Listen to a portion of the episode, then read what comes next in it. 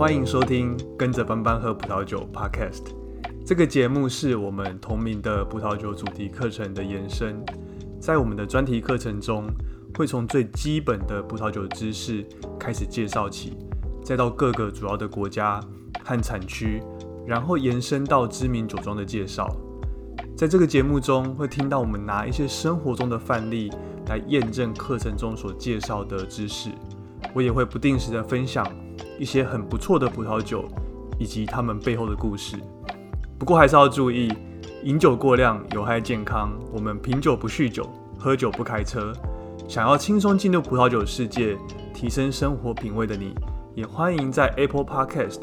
或是其他的平台上订阅我们的节目。才不会错过之后的集数哦。Hello，大家好，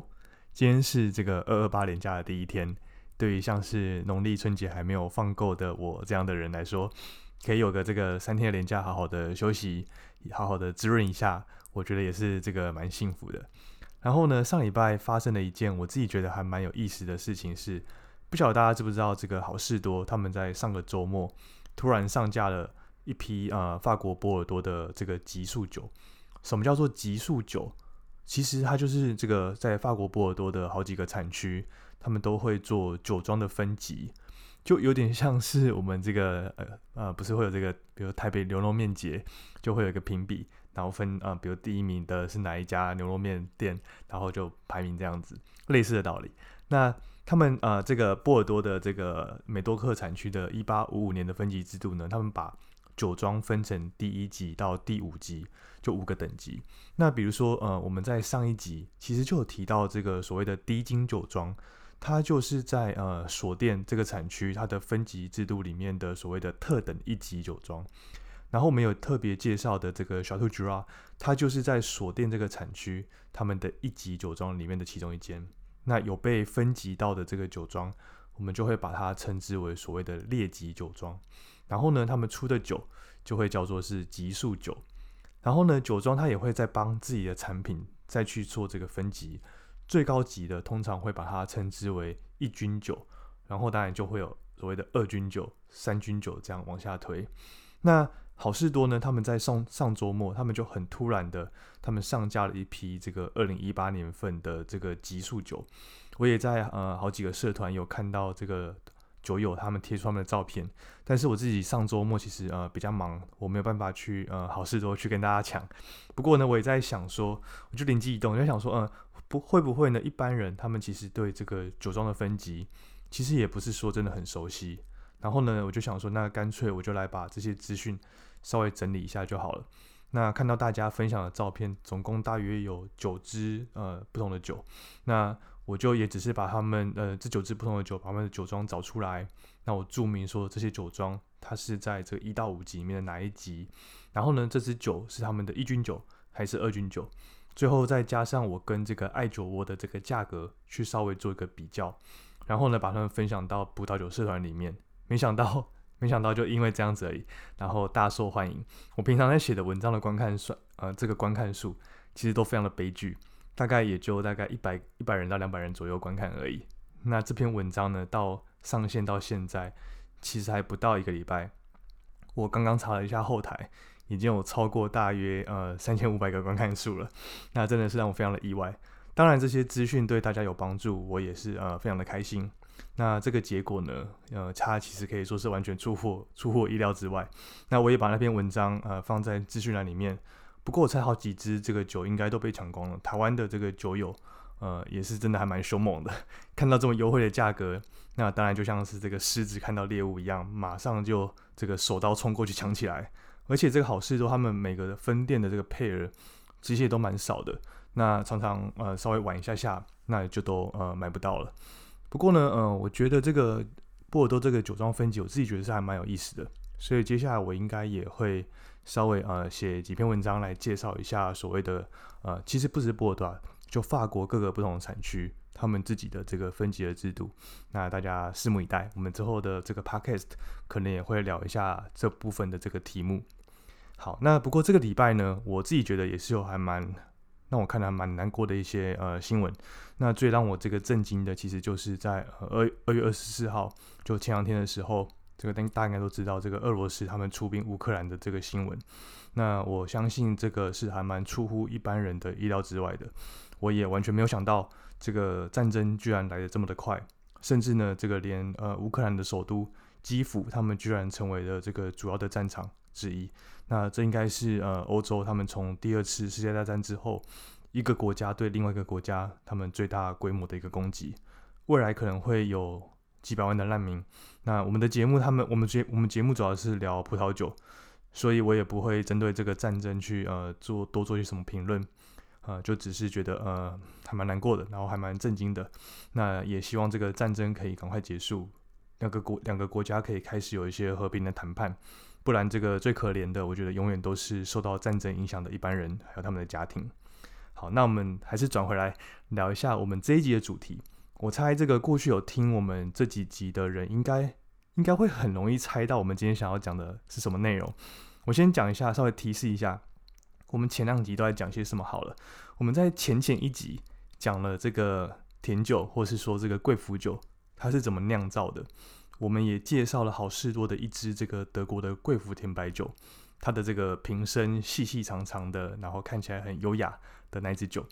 上一集我们则是这个跳到了这个法国的锁店产区 Saturn，那介绍另外一支好事多很不常出现的一支这个锁店的一级酒庄的贵腐甜白酒。全世界主要产贵腐甜白酒的产区其实也就那三个。哪三个？呃，德国、法国锁店跟这个呃匈牙利的托开。所以没错，我们今天要讲的就是呃这个贵腐甜白酒的发源地，也就是匈牙利的托开托开产区。这个贵腐甜白酒是怎么被发明的呢？其实说实话，目前呃应该是无从考证。不过有个说法是在西元十六世纪，大约是一五七零年左右。在这个中欧的匈牙利的东北方，托凯托凯这个小镇被发明出来的。而至于当时的匈牙利人怎么这么聪明、这么厉害，知道说这个葡萄它染上这个霉菌之后拿去酿酒会变得更好喝，就这么厉害？怎么可能？一个说法是说，呃，当时这个匈牙利它因为战争的关系。所以他们必须要征调农夫去上战场去作战。那因为农夫他们都上战场去打仗了，所以他们就回到故乡的时候，他们就发现这个采收期之后，这个葡萄园里面都已经呃面目全非，一部分的这个葡萄他们都已经染上了这个灰霉菌。但是呢，又因为当时这个战争的这样的关系，造成呃其实物资是很匮乏的，所以农夫们就是大家也不想要浪浪费这些食物。所以就还是把葡萄把它采收下来，硬着头皮把它们酿成酒。结果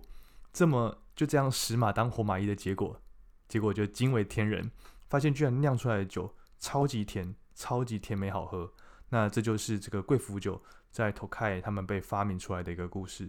这个时间比德国的莱茵区，嗯，发现贵腐酒还要早一个世纪，比法国的索甸地区开始呃去有这个贵腐酒。还早了两个世纪，所以才有人会说这个托凯他们是第一个以贵腐葡萄酿成甜白酒的一个地区。结果到了一六三一年左右，当时托凯地区大部分的大部分的葡萄园都是被一个叫做拉科奇的家族他们所拥有。当时这个家族的教士他们也提出了说，这个贵腐甜白酒的酿造方式，就是把这件事情把它标准。标准化，把这个贵腐甜白酒他们要怎么酿，把它这个制成，把它标准化下来。这个方式呢，居然也就这么样的一直延续到现在，延续到今天。关于贵腐酒，其实有很多这种传说故事，我就列举几个。比如说，在一七零三年左右的时候，当时这个拉科奇的王子，他就用贵腐酒来作为跟太阳王路易十四和俄国的女王凯撒琳他们结盟的一个礼物。也有人说，这个俄罗斯帝国的彼得大帝还有凯撒琳大帝，他们为了要在战争的时候来保护贵腐酒，他们就派这个哥萨克的骑兵留守在这个托开这个地区，来确保说这个圣彼得堡有足够的贵腐酒可以喝。所以现在打仗是为了要抢像是石油这样的天然资源，但是古时候贵腐酒他们就像是石油一样珍贵，珍所以。珍贵到说是会出军队，就只是为了要确保有这个贵腐酒可以喝，可见它是有多夸张的好喝，是不是？另外呢，以前曾经有人认为这个贵腐酒是可以治病的，有人说这个呃，它贵腐酒它是这个国王和皇后他们在呃新婚的晚上，就是在开心的时候可以拿来呃助兴的。那当然，呃，另外还有传说，就是人在这个快要过世的时候，他会在这个床的四个床角也放上这个贵腐甜白酒，因为当这个天使要来接他的时候，因为太好喝了，所以也会忍不住想要喝一口。总之就是有很多像是这种很像是呃圣诞人会在袜子里面放礼物这样的一个浪漫的传说。不过会有这样子各种不同的传说，其实也是因为它真的太珍贵、太好喝了。在这个托开贵腐酒，它有一个特殊的名称，叫做托开阿式贵腐酒酿造的方式。其实我们在前两集都有提到，不过呢，在这一集还是再稍微再前情提要一下啊，要有办法酿出这个贵腐甜白酒，其实真的必须要天时地利人和都满足，才有办法做出呃手上的这一瓶葡萄酒，真的可以说是这个人类智慧呃的结晶。我们在之前其实有提到过，说所谓的贵腐甜白酒，它就是让葡萄可以染上一层染上一种菌，叫做灰霉菌。然后这种菌它通常在潮湿的环境下会很容易出现，它会附着在这个葡萄表面上，然后呢会长出这个菌丝，穿透过去这个葡萄的表面，吸收葡萄养分。所以它其实不能算是一种好的霉菌。如果这个葡萄沾染上太多这个灰霉菌的话，葡萄它其实是会死掉的，但是呢，要达成呃这个贵腐甜白酒的条件，它有一个非常重要的要素，或者我们可以也可以说是这个巧合，就是它必须要让这个灰霉菌可以长出来，沾染到葡萄上。那灰霉菌的菌丝它穿过这个葡萄表面之后就停住了，它不会长得太过猖狂，让葡萄整个烂掉。但是要怎么做到这件事呢？就很仰赖这个天候的条件，它必须要在一个地方是在秋天的时候。葡萄完全成熟的时间点，这个地方的气温它要够低，而且湿度要够高，让它早上的时候可以容易起雾。那起雾之后呢，整个环境它就会变得很潮湿，这些灰霉菌它就开始长。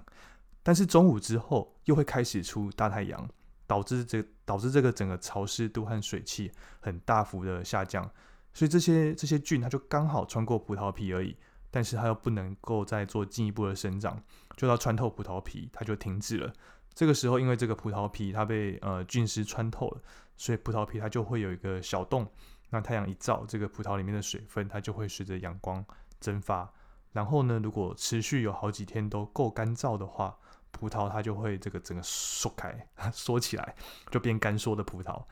那托凯这个地区其实也很凑巧的，就是可以满足我们刚刚提到的这样一个天候的条件。它和这个锁店一样。这边也有两条河的汇流，在秋天葡萄完全成熟的这个采收的季节，通常都会是阳光普照的好天气。但是早上又有来自河流的这个雾气，让贵腐菌它们可以生长。这样的条件刚好就是让灰霉变成贵腐霉最好的一个气候的条件。除了气候条件之外，其实这个葡萄的品种也非常的重要。还记得我们之前提过说。适合酿贵腐甜白酒的葡萄品种要有要有怎样的一个特征吗？答案就是它的葡萄皮要够薄，这样贵腐菌它才可以比较容易穿过去。那还记得我们上一集讲这个锁店的时候，它主要葡萄品种是什么吗？答案是神米隆谢密雍这个葡萄品种。而 Tokai 它适合生产贵腐甜白酒的，就是一个叫做福明 Fermin 的一个葡萄品种。Fermin 它占呃 Tokai 所有的葡萄品种的产量的百分之七十。Fermin 的几个特点就是这个葡萄品种它比较晚熟，而且它皮葡萄皮很薄，酸度非常的高，所以它非常容易感染这个贵腐酶。它可以用来酿造这种很浓缩，然后酸度又很够的这种白葡萄酒。Fermin 它年轻的时候，它带会带它会带有一些这种苹果的香气。那如果把酿出来的酒做成年之后，它就开始发展出一些这种坚果和蜂蜜的味道。Fermin 它可以用来酿贵腐甜白酒，也就是托开亚式。另外，Fermin 其实也可以用来酿出一些顶级的不甜的白酒。现在这种不甜的白酒，其实在匈牙利已经越来越受到欢迎。讲到这个托开的葡萄酒，有一个一定要知道的小常识，就是托开这边他们对于甜度分级的方式。葡萄在采收下来的之后，它通常会在根据它们所谓沾染贵腐菌的程度的不同，它会把它们把它们分成不同的类别。第一个类别是没有沾染到贵腐菌的葡萄，它的外观看起来就还很多汁，就很健康这样的一个样子。这种葡萄它会直接把它们拿去做压汁，然后做酒精发酵。另外第二个类别是呃已经呃完全染上贵腐霉的葡萄。外观看起来就是已经收起来皱皱的，没有水分那样的感觉。这种葡萄在这边有个特别的名称，叫做阿氏葡萄。阿氏葡萄通常是要有经验的采收工人，他们一颗一颗的去做采收，因为他们要这种有经验的采收工人，他们才有办法根据呃外观来判断这个葡萄是不是已经达到适合采收下来的最好的时机点。那最后一个类别就是，他们不是像这种啊是葡萄那样一颗一颗去做采收，而是整串把它采收下来。但是在这一串葡萄里面，可能有一些有一部分他们已经染上这个贵腐菌的葡萄，另外一部分是这个还很健康、完全没有染上贵腐菌的葡萄。这种葡萄它有一个名称叫做 Zamaroni，波兰文是这个 As it comes，就是原本如此的这样一个意思。这其实也不难理解，因为我们如果要一颗一颗的去采收这个贵腐葡萄，它其实实在是这个太麻烦、太费工了。所以不管它染上这个贵腐霉的程度，我就先整串把它采收下来，再看要怎么处理。我们这一期的专题文章里面也有放上一张图片，里面其实就可以看到我现在说的染上不同程度这个贵腐霉的葡萄的样子。如果看着这个图片去做比较，我觉得你会比较容易理解，就是为什么我们说这个贵腐葡萄它采收的时候会需要这种很专业的采收的师傅，因为呢，他们有办法从这么多的葡萄的外观来判断成熟和染上贵腐酶的状态，我觉得真的是非常的厉害。所以根据这些不同分类的葡萄，再搭配呃彼此搭配做混酿。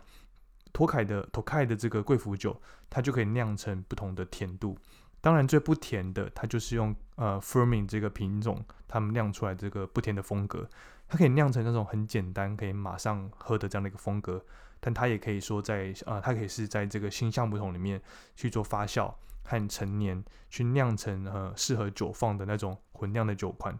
Tokay 现在这个不甜型的。酒款已经变得非常受欢迎，因为不是每年都可以去生产贵腐酒。不甜的酒款它比较没有那么仰赖天后。f e r m i n g 本身的特点，它是有这种青苹果和梨子的这种香味，它的酒色很淡。因为不甜，所以它比较可以完整感受到当地风土所带来的这种风格。它可以帮酒带来一种很神奇的那种强烈的矿物味的那种味道。这个原因其实是因为这个在这个头开的南部。他们大部分的葡萄园都是呃所谓的火山岩，是一颗一颗的石头，所以基本上葡萄树呃葡萄树它们就是种在这种石头的上面。不甜的酒款可以把这种很强烈的矿物味道把它带出来。基本上呃，所以可能未来大家对这个 Tokai 就是产贵腐甜白酒这样的印象，有可能会慢慢的会改观。下一个就是它的所谓的晚摘酒，它是类似像德国或是法国手店。酿甜白酒的做法很类似，他们延后这个葡萄采收的时间，一部分的葡萄可能已经染上了这个贵腐菌，但是没有关系，就直接拿去压汁，然后酿成白葡萄酒。酿完之后，他们会在橡木桶里面的陈年时间，通常他们也会比啊试来的短。酒标上，他们会标上所谓的 late harvest 的字样，就是所谓晚摘的意思。下一个类型就是所谓的 Tokai Zamaroni。那他们是这个含有一部分的贵腐葡萄的甜酒，或是不甜的酒。它是把这个整串的葡萄有一部分，他们没有染上贵腐酶，但是有一部分它是有染上这个贵腐酶的葡萄串，就是所谓的刚提到的扎马若尼，他们就直接拿去做酿酒了。根据这个贵腐酶的多寡呢，他们可以酿成不甜的酒，也可以酿成甜的酒。不甜的酒他们会呃还会带上一些这种贵腐酶的特征的这种香气。通常在发酵的时候，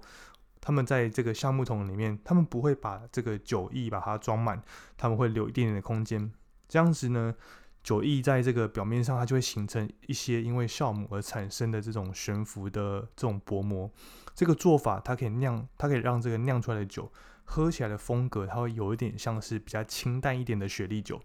另外，法律有规定说，这个 Tokai 的 Zamaroni，它在橡木桶里面陈年至少要陈年一年。从酿好到上市，至少要经过两年。两年，但是大部分的酒他们会在陈年更久的一点的时间。长博洛尼它会有这个贵腐葡萄带来的这种金黄色，还有杏桃和蜂蜜的这样的一个香气，但它也因为有这个糖分，所以喝起来很香甜，很很适合一般人喝。但是它又没有像贵腐甜白酒那么的甜，而且因为它有这个 FERMI 的酸度非常的高，正好可以跟这个甜味去做一点平衡，所以有些人就超级喜欢这种刚刚好平衡感做的非常好的这样的一个口感。再来就是所谓的托卡亚式，也就是托凯的这个贵腐甜白酒。托凯的贵腐甜白酒，他们的酿法其实跟这个索甸和德国有一点不一样，它是用比较特别的，我们把它叫做两阶段的方式来酿贵腐酒。我们刚刚前面其实有提到过，这个托凯他们这边在十十月底或是十一月的时候，他们会做这个葡萄的采收。采收的时候，那种表面上已经皱缩的阿树的葡萄和没有感染贵腐酶的多汁葡萄，他们会一起做采收，但是分开来做存放。那些没有感染到霉菌的葡萄，就直接拿去做榨汁、做发酵，然后酿成好几种不甜啊或是半甜的这种酒款，还有口味比较强劲的这种基酒。接下来呢，他们会把这个破皮或是还没有破皮的这个阿树的这个浆果。浸泡在这个新鲜的葡萄汁，或是半发酵，或是全发酵的基酒里面，比例是这个一公升的液体来浸泡一公斤的这个葡萄。大约呃在呃在个浸泡这个十二到六十小时之后呢，再去做这个压榨和发酵。接下来就在橡木桶里面去做陈年。托开亚式的这个传统的甜度计量单位是用所谓的叫做普托尼。普托尼它是匈牙利匈牙利语这个篮子的意思。因为在呃比较传统以前呢，他们都是把这个贵腐葡萄，他们一颗一颗的把它采收下来，装在篮子里面。当地用来采收这个贵腐葡萄的篮子可以装二十二公斤的葡萄，而基酒它会把它装在一个一百三十六公升的这个橡木桶里面。所以把这个六十呃把六个不透泥的阿氏葡萄加入基酒里面，等于说有这个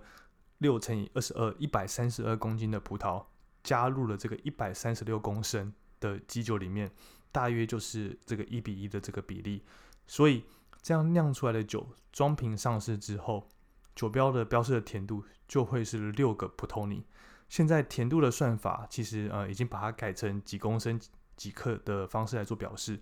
所以如果这个酒标上他们标示这个六个普托尼，表示每公升的含糖量至少会有一百五十公克。甜度三个普托尼的这个贵腐甜白酒的大约是等同德国的呃奥斯雷泽的甜酒，每公升的含糖量至少大约会有六十公克。四个或五个普托尼则大约是德国的这个 BTA b 零奥斯雷泽等级的甜度和浓郁度。啊，是这个贵腐甜酒，它每增加一个普托尼，贵腐的这个就要在酒窖里面多发酵一年，然后因为甜度越高，会越难做这个发酵。所以，像是六个普通尼的酒，最少需要发酵八年。贵腐甜白酒，他们在这个对酒窖里面的温度和湿度，他们其实有分非常严格的一个要求，一般都会在摄氏八到十二度左右，湿度也都控制在百分之八十五到百分之九十之间。所以，他们的这个酒窖其实都在地底下，墙上长满了这个霉菌。基本上，呃，你只要知道，只要知道说这个墙上长满了这些霉菌，就知道它啊符合这个法规对酒窖。的规范的，那贵腐甜白酒它最低的这个培养的年限必须要三年，两年的木桶陈年，再加上一年的瓶内熟成，传统上应该会陈年更久。然后，但是从这个二零一三年左右开始，头开呢，它不会再酿造这种低甜度的贵腐酒，只剩下五个和六个普通尼。头开最甜的贵腐酒是所谓的 Essentia。它的酿造，它它酿造的方式呢，是把这种已经干瘪的这种贵腐葡萄，把它都堆在一起，然后呢，它透过这个重力的方式，把它挤压出这种超浓缩的葡萄汁液之后做这个发酵。要知道，这种很干缩的贵腐贵腐葡萄，它几乎已经没有什么水分了，然后还要再从里面再挤压出这个葡萄汁，你就知道它有多困难。而且因为这些挤压出来的葡萄汁，它的甜度其实实在太高了。通常还需要再花好几年的时间，这个发酵才会完成。即使如此，这个呃 Essentia 它的酒精浓度通常还是低于百分之五左右。法定的 Essentia 最少的残糖量，它必须要达到每公升四百五十公克。不过因呃这个 Fermin 它的酸度够高，所以呢可以达到一个很好的一个平衡。那也因为它的风味非常的集中，所以它即使这个陈年可能可以长达超过一个世纪，还是可以保有它的这个新鲜度。这种酒在世界上其实非常的稀有。听说这个美国川普酒店、川普饭店里面的酒吧有卖这个圣霞它是一汤匙一汤匙的卖，就像我们喝那个川贝枇杷膏一样。不过不一样的是，它这个一汤匙它要收一百四十块美金，也就是台币四千块左右。可见这个酒有多珍贵。就像我们讲到法国的精品的品牌，大家会想到爱马仕、Chanel、LV 一样。通常讲到匈牙利的托凯大家脑中会想到的品牌一定是 l o r o Tokai，匈牙利皇室托凯酒庄。这个酒庄是在一九九零年创立的，那今天已经是托凯产区他们在国际上最知名、最鲜明的一个酒庄还有品牌。它的创办人其实也大有来头。他是这个 Hugh Johnson 修强森，他是世界知名的这个葡萄酒的作家，还有历史的学者。我们在学这个葡萄酒的时候，大家一定会看的一本大头书，就是这个世界葡萄酒地图。那他就是这个作者群之一。l o y o t o k a i 他也是匈牙利他们第一座这个外国人投资的酒庄。因为这个以前这个匈牙利他们是共产的国家，所以大部分的酒庄其实都是国有的。那所以这个 toyota 它可以说是一个创举，这也驱使就是匈牙利他们开始去私有化每个葡萄园，接下来然后投资给这个海外的投资人。所以呢，这个 l o y o t o k a i 它对于匈牙利和 t o k a i 整个葡萄酒业的复兴，其实它贡献其实非常的大。l o y o t o k a i 呢，它专注在生产单一葡萄园的酒款，酒庄的葡萄园主要在 t o k a i 南边的一个叫做马德村的一个呃村镇。这边呢也有好几个一级和二级的葡萄园的地块。台湾这边我知道的代理商在北部比较有名的，应该就是这个托凯酒业。他每年会在这个大型的国际酒展，其实都可以看到他们的摊位。他们也很努力的去推广托凯的各种酒款，包括我们今天这集有提到的用这种 Firmin 这个葡萄品种酿出来的不甜的酒款。他们有出晚摘的拉呃 Late Harvest 的这样的一个酒款，或是像呃。扎马洛尼以及那个托凯亚士这种贵腐的甜白酒，下一次的国际酒展，我觉得可以去他们的摊位来体验看看。中南部比较知名的代理商，应该就是这个长瑞精品洋酒，他们主要就是代理罗尤托凯的各种不同的酒款，那酒款也是非常的齐全。不过他们的活动大部分都是在台中和高雄这种中南部为主。如果下次有机会的话，我也想去试试看他们代理进来的产品。那也，如果是比如说有他们有参加一些国际呃大型的国际酒展，他们有参展的话，那我也非常的推荐来可以去体验一下。以上就是我们今天的内容，你也可以从这个资讯栏找到我们今天的相关的文章，里面当然也会有这个投开产区的介绍，文章里面也会有这个投开产区的地图。我是觉得看着文章里面的地图会更有感觉，也比较跟得上我们介绍的内容。如果想要支持我们节目的话，从我们的资讯资讯栏也可以找到这个赞助的连接，可以选择单次赞助任何你想要赞助的金额。如果喜欢我们的节目，也请分享给你或对这个葡萄酒有感兴趣的这些朋友，或是在 Apple Podcast 或是在 Spotify 给我们这个五星的评价。那如果有任何的问题和建议，或是有什么想听的内容，也欢迎透过 Apple Podcast 的评价或是 Instagram 私讯联络我们。最后，当然也希望我们的听众可以阅读我们整理的文章，这些都可以透过这个资讯的连接里面可以找得到。就像我一直说的，我觉得不管是对准备考试、准备 WSET Level Two 或 Level Three，或只是单纯想要了解这个葡萄酒知识，或是有兴趣的听众，我觉得都会蛮有帮助的。好了，那就祝大家二二八年假愉快，我们下集见，拜拜。